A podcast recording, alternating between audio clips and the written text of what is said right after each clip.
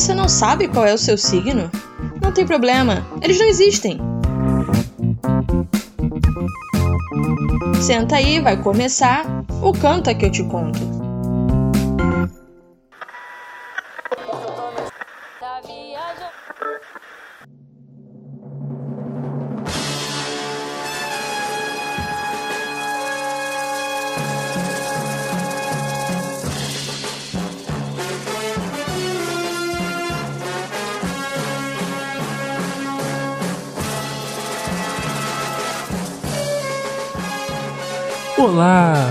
Tarde, boa noite, bom dia e boa madrugada para você que se liga aqui no Canta que te conto. Infelizmente o Gustavo não está presente de novo, mas eu tô aqui para preencher essa lacuna, para não ficar esse espaço vazio aí no coração de vocês. Ah, por que, que o Gustavo não tá aqui de novo? Bom, a gente tá aí cheio de coisa para fazer, né? Fazendo tudo mais do que a gente fazia antes da pandemia. E o encontro virtual tá ficando complicado de acontecer. E para não ficar um tempo muito grande aí sem episódio, estou aqui eu de novo com vocês, sozinho, contando essa história. E quem que a gente vai falar hoje aí? É um camarada chamado Vicente Celestino. Antônio Vicente Felipe Celestino. Nascido no Rio de Janeiro no dia 12 de setembro de 1894 no bairro de Santa Teresa e acabou falecendo no dia 23 de agosto de 1968 no estado de São Paulo, na capital São Paulo, na verdade. Mas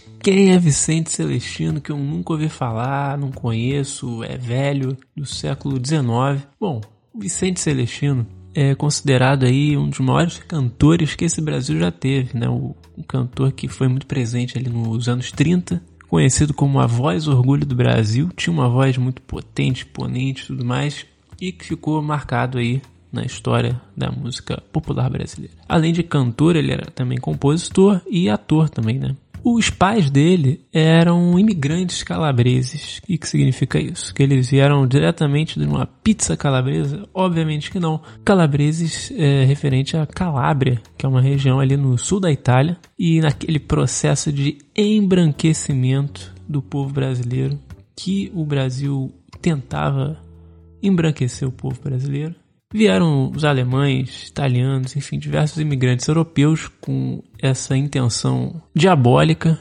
E o Vicente Celestino é fruto dessa imigração italiana, junto com os seus irmãos, que eram os cantores Pedro e Radamés e o ator Amadeu, então a família aí muito artística, né? E o Vicente Celestino ele começa sua carreira bem novinho. Lá em 1902, com 8 anos de idade, ele entra num grupo que era grupo das pastorinhas da Ladeira do, do Viana. Quem se lembra aí, a Ladeira do Viana? Vocês lembram da Ladeira do Viana? Então, pois é, para você que não lembra, tá lá o episódio do Pixinguinha. Volta lá dar uma ouvida, né? Porque você vai entender a referência ele entra para o grupo e passa também a assistir apresentações de cantores líricos que passavam pelo Rio de Janeiro. E enquanto isso ele iniciava a carreira de cantor, ele aprende também o ofício de sapateiro junto ao pai dele e começa a estudar desenho industrial no Liceu de Artes e Ofícios também. E aí, no ano de 1903, no ano seguinte, com 9 anos de idade, o Vicente Celestino ele desperta a atenção de um tenor italiano chamado Enrico Caruso, quando ele participa de um coro infantil da ópera Carmen, do francês Georges Bizet, eu não sei se essa é a pronúncia certa, mas eu não sou francês, então vai ficar essa pronúncia aí provavelmente errada. Bom, e esse compositor de óperas ele já havia falecido na época, mas a ópera Carmen, de sua autoria, era bem conhecida, bem famosa, e nisso o Vicente Celestino chama a atenção dos olhos desse tenor italiano, Enrico Caruso. E aí, nos anos de 1910, que é o, o ano aí do segundo título do Botafogo, né? O Vicente Celestino ele começa a se apresentar de maneira mais profissional. Ele faz apresentações em festas, casas de chopp, teatros revistas, cantando operetas, burletas, serenatas, enfim, todo tipo de canção de música que ele podia cantar. E aí, nisso tudo, um dos principais locais do Vicente Celestino nesse começo de carreira foi o Teatro São José em São Paulo. E justamente nesse teatro que ele começa realmente a ganhar nome e a colocar a sua marca aí no mundo. né, botar o nome dele, Vicente Celestino, para a história. E aí, no ano de 1915, ele é contratado para ser corista. E com todo esse sucesso aí repentino do nosso querido Vicente Celestino, ele, nesse mesmo ano, é convidado também a gravar uma canção. Né, na Casa Edson, no Rio de Janeiro, que é aí toda canção que a gente coloca aí, toda música antiga que a gente escuta geralmente é da Casa Edson. E o Vicente Celestino ele grava a valsa Flor do Mal, que era de autoria do Santos Coelho e Domingo Correia. A gente tem um pedacinho dela aqui para a gente escutar, e aí vocês vão ouvir e me dizer aí o que vocês acham da voz do Vicente Celestino.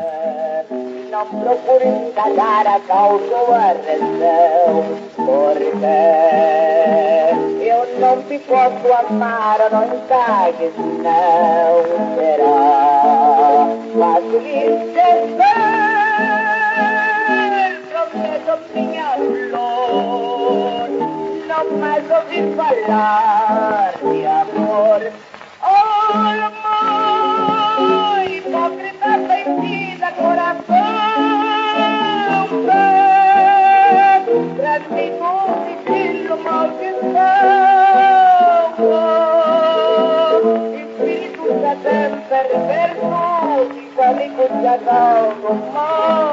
não lo das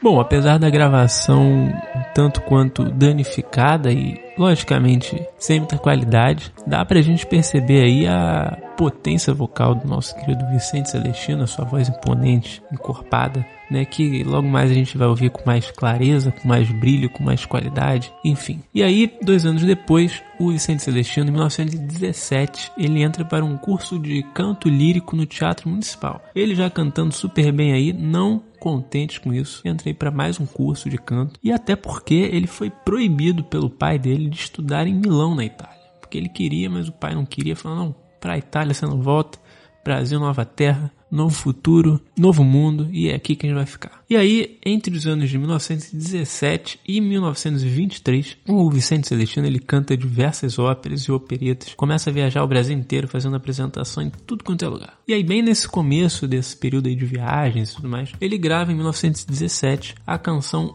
Urubu Subiu com um cantor baiano, o mesmo cantor de Pelo Telefone, lá do episódio do Pixinguinha, para você que não escutou de novo aí, ó. Oportunidade para você ouvir o episódio do Pixinguinha. Vai ficar devendo essa aí. Acabando aqui, você volta lá e escuta, porque é também interessante. Apesar dele ser muito grande, né? É um problema, ou não, né? Ou não. Bom, e aí no ano de 1921, o Vicente Celestino entra para o elenco da ópera Tosca de Giacomo Puccini, Puccini, eu também não sei a pronúncia, e também na ópera Aida de Giuseppe Verdi, Verdi. Desculpa aí a pronúncia, desculpa os italianos, porque eu não sei falar italiano. E isso tudo aí no Teatro Lírico, e o Vicente Celestino, ele é bom ressaltar aqui que ele é um dos primeiros artistas a gravar um disco pelo sistema elétrico, porque até então as gravações eram feitas através de um fonógrafo, que era de maneira mecânica. E o que é um fonógrafo? Bom, se você pensar aí num gramofone, que era aquele tocador antigo de vinil, né? A gente tem essa imagem clara na cabeça às vezes, que é como se fosse um sistema de som, né? Tipo uma cúpulazinha assim, ligado a um vinil menorzinho com uma agulha agulha. E o vinil ia girando e a agulha ia reproduzindo o som e esse som ia saindo nesse cilindro, no caso, né? E aí o fonógrafo é bem parecido com isso, só que ele não reproduz um vinil. Ele grava em um rolo de cerâmica. Então o que acontece? O fonógrafo ele tem um rolo de cerâmica que grava fisicamente a música com uma agulha que vai fazendo ranhuras no rolo. E aí depois você tocava com a agulha lendo as ranhuras e emitindo som pelo cilindro. Então os cantores eles tinham que ter aquela voz muito potente porque o fonógrafo não captava muito bem o áudio, né? Se a gente perceber a gravação que a gente escutou do Vicente Celestino, é voz e violão porque se tivesse um instrumento de sopro, se tivesse outros instrumentos, percussão e tudo mais, ia comer toda a voz do Vicente Celestino e a gente não ia escutar com clareza o que ele estava cantando. Então para ser nítida a voz dele, foi usado como acompanhamento uma pessoa tocando violão. E não era todo mundo que sabia cantar nesse sistema de som. Tinha gente que cantava e a voz não ficava boa, não saía direito. Então, justamente, você tinha que ter uma voz muito potente, extremamente alta, imponente e marcando muita presença para que você pudesse escutar a voz do cantor ali decentemente. Se você perceber esses essas gravações antigas sempre tem alguém gritando o nome da música e falando na casa Edson e tudo mais. E geralmente é alguém gritando mesmo, né? E a gente escuta bem baixinho, porque realmente a captação era muito precária. E aí, assim, a gente ouviu a gravação mecânica desse fonógrafo. E aí agora a gente vai ouvir uma gravação da música Santa, que era uma música do Freire Júnior, que foi gravada em 1928 pelo Vicente Celestino. Justamente como eu citei aí, ele é um dos primeiros artistas a gravar um disco pelo sistema elétrico. Então vamos notar a diferença da gravação, da primeira gravação, que era mecânica, para essa gravação que já é elétrica.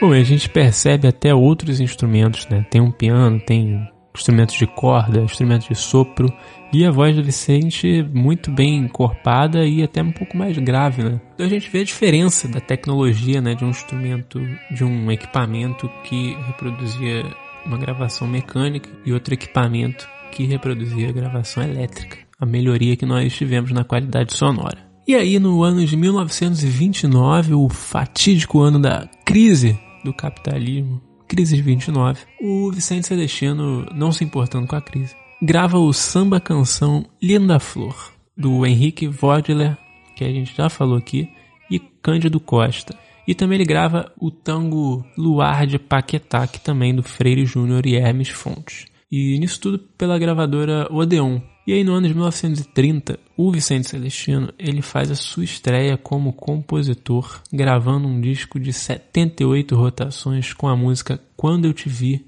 e a música Vovô e Vovó, composta junto ao Atilo Milano. Bom, de novo aí, o que seria um disco de 78 rotações?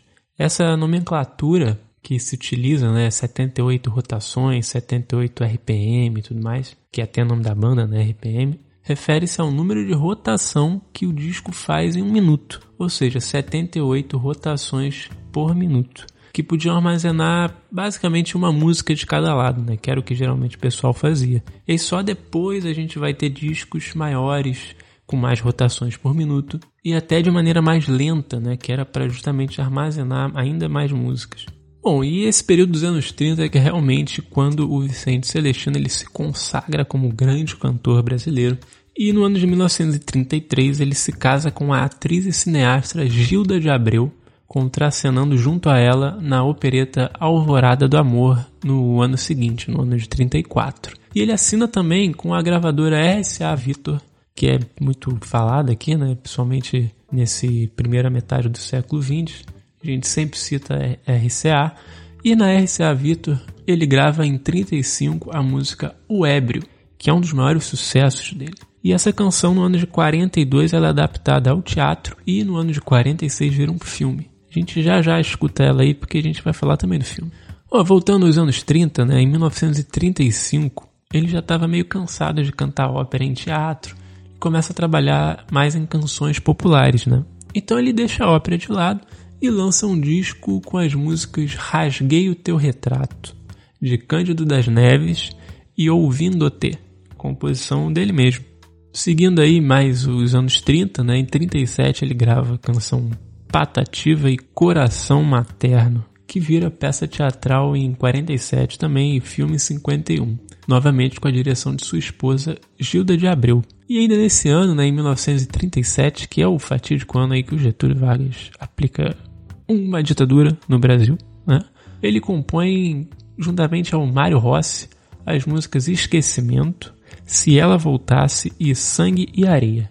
Bom, a gente falou de Coração Materno, que é a música que ele gravou esse ano também, e a gente pode botar um trechinho dela aqui, porque anos mais tarde também nós teremos essa interpretação feita pela turma da Tropicália, né? O Caetano Veloso regrava Coração Materno aí, reacendendo aí o nome do Vicente Celestino, que nos anos 60, né, quase os anos 70, já estava ficando um pouco esquecido. Mas a gente vai botar aqui a versão do nosso Vicente. Então vamos ver aí Coração Materno do Vicente Celestino.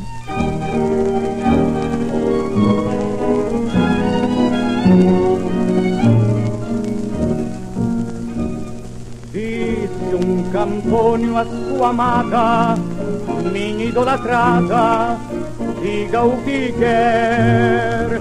Por ti vou matar, vou roubar, embora tristezas me causes mulher. Bom, essas músicas do Vicente são bem dramáticas, né? Eu gosto até, acho interessante. E não dá para negar também que ele tem uma voz que ajuda muito essa dramaticidade, né? Bom, e aí, é, nos anos 40, ele se dedica mais às burletas, né? Ele sai um pouco dessas canções populares que ele estava se dedicando antes, se dedica às burletas e em 1946, que a gente já tinha falado, juntamente com sua esposa, que produz e dirige o filme O Ébrio, que tinha o roteiro dela e do Vicente Celestino. E viram um dos grandes filmes da época e a música O Ébrio, que a gente falou um pouco antes, estava nesse filme. E a gente também tem um trechinho dela aí, que é aquela música para você ouvir quando você tá mal, porque ó, é pesado, é pesado. Tornei-me um ébrio na bebida, busco esquecer aquela ingrata que eu amava e que me abandonou. Apedrejado pelas ruas, vivo a sofrer. Não tenho lar e nem parentes, tudo terminou. Só nas tabernas é que encontro meu abrigo. Pô, essa música aí, imagina no karaokê na época, na feira de São Cristóvão lá, tomando uma cachaçinha de milho, lágrima no, no rosto, e você cantando o ébrio. Na verdade, cantando não, né? Porque você estaria chorando e todo mundo cantando, e você vendo aquela cena, aquele momento, e lembrando da sua amada. Bom, nos anos 50, ele fica mais de lado, né? Ele não aparece tanto quanto os anos anteriores. E em 59, ele vai à televisão, veja só, porque até então não tinha muito TV, mas em 59 a gente já tinha televisão rolando aí para poucos, evidentemente, e ele canta na TV Tupi a opereta A Viúva Alegre. E aí nos anos 60 ele grava a canção Serenata do Adeus, do Vinícius de Moraes. Assim como os anos 50 e os anos 60 não são muito promissores aí para o Vicente Celestino. Ele era sempre muito bem lembrado nos meios artísticos e tudo mais, mas não tinha mais aquela presença, né? até pela idade dele também. Né? E aí, no ano de 67, como a gente falou, ele é relembrado pela turma da Tropicália. E aí ele recebe uma homenagem do júri do Festival Internacional da Canção da TV Globo, o diploma de a expressão máxima da canção. E aí o Caetano, junto com o pessoal da Tropicália, grava Coração Materno no disco Tropicália Upanis et Circense de 1968, que infelizmente é o ano de sua morte. E ele tem uma morte um tanto quanto curiosa. É um caso bem interessante aí da gente contar, porque no dia 23 de agosto de 68, é, na gafieira Som de Cristal, rolava o festival Vida, Paixão e Banana do Tropicalismo.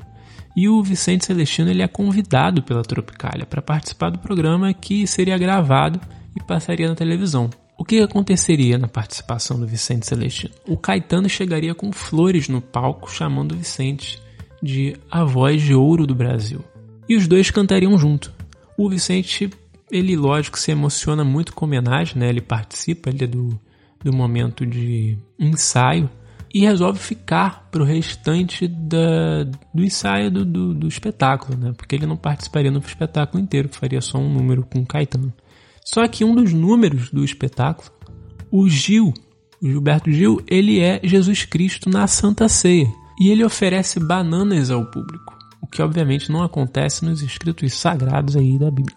E aí nesse momento, né, no ensaio, o Vicente Celestino ele sai da plateia completamente enfurecido com aquela situação e diz que aceitaria um Jesus negro, mas não podia aceitar que houvesse bananas na Santa Ceia.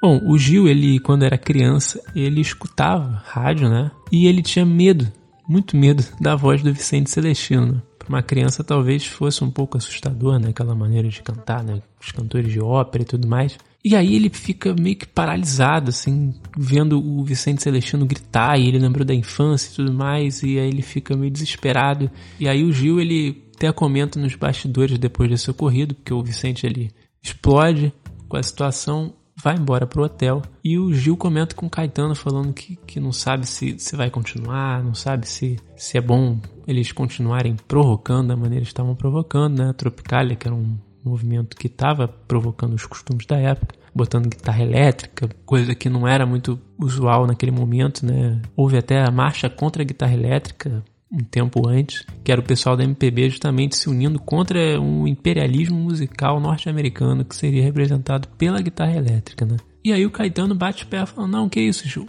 Vamos, vamos continuar. Isso aí foi só um episódio aí acontece. O Vicente ele vai participar do espetáculo e vai ser bonito aí, vai ser uma homenagem para ele.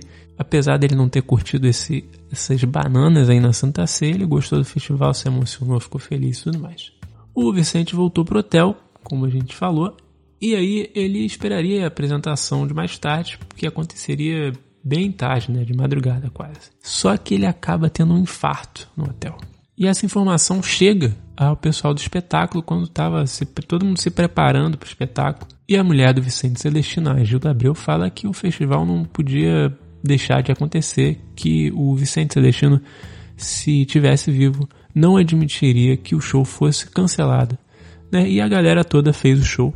O Vicente Celestino, que era a voz orgulho do Brasil aí nos anos 30, ele grava ao todo 137 discos em 78 rotações, com 265 músicas, 10 compactos e 31 LPs, que incluem reedições dos 78 rotações lá que ele havia gravado anteriormente. Bom, evidentemente o Vicente Celestino é um grande nome da música popular brasileira e ele recebeu um museu até, que é um museu em conservatória no distrito de Valença, no Rio de Janeiro, que começou ali como aquisições particulares de uma determinada pessoa e acabou se tornando um museu, que é o Museu Vicente Celestino e Gilda Abreu.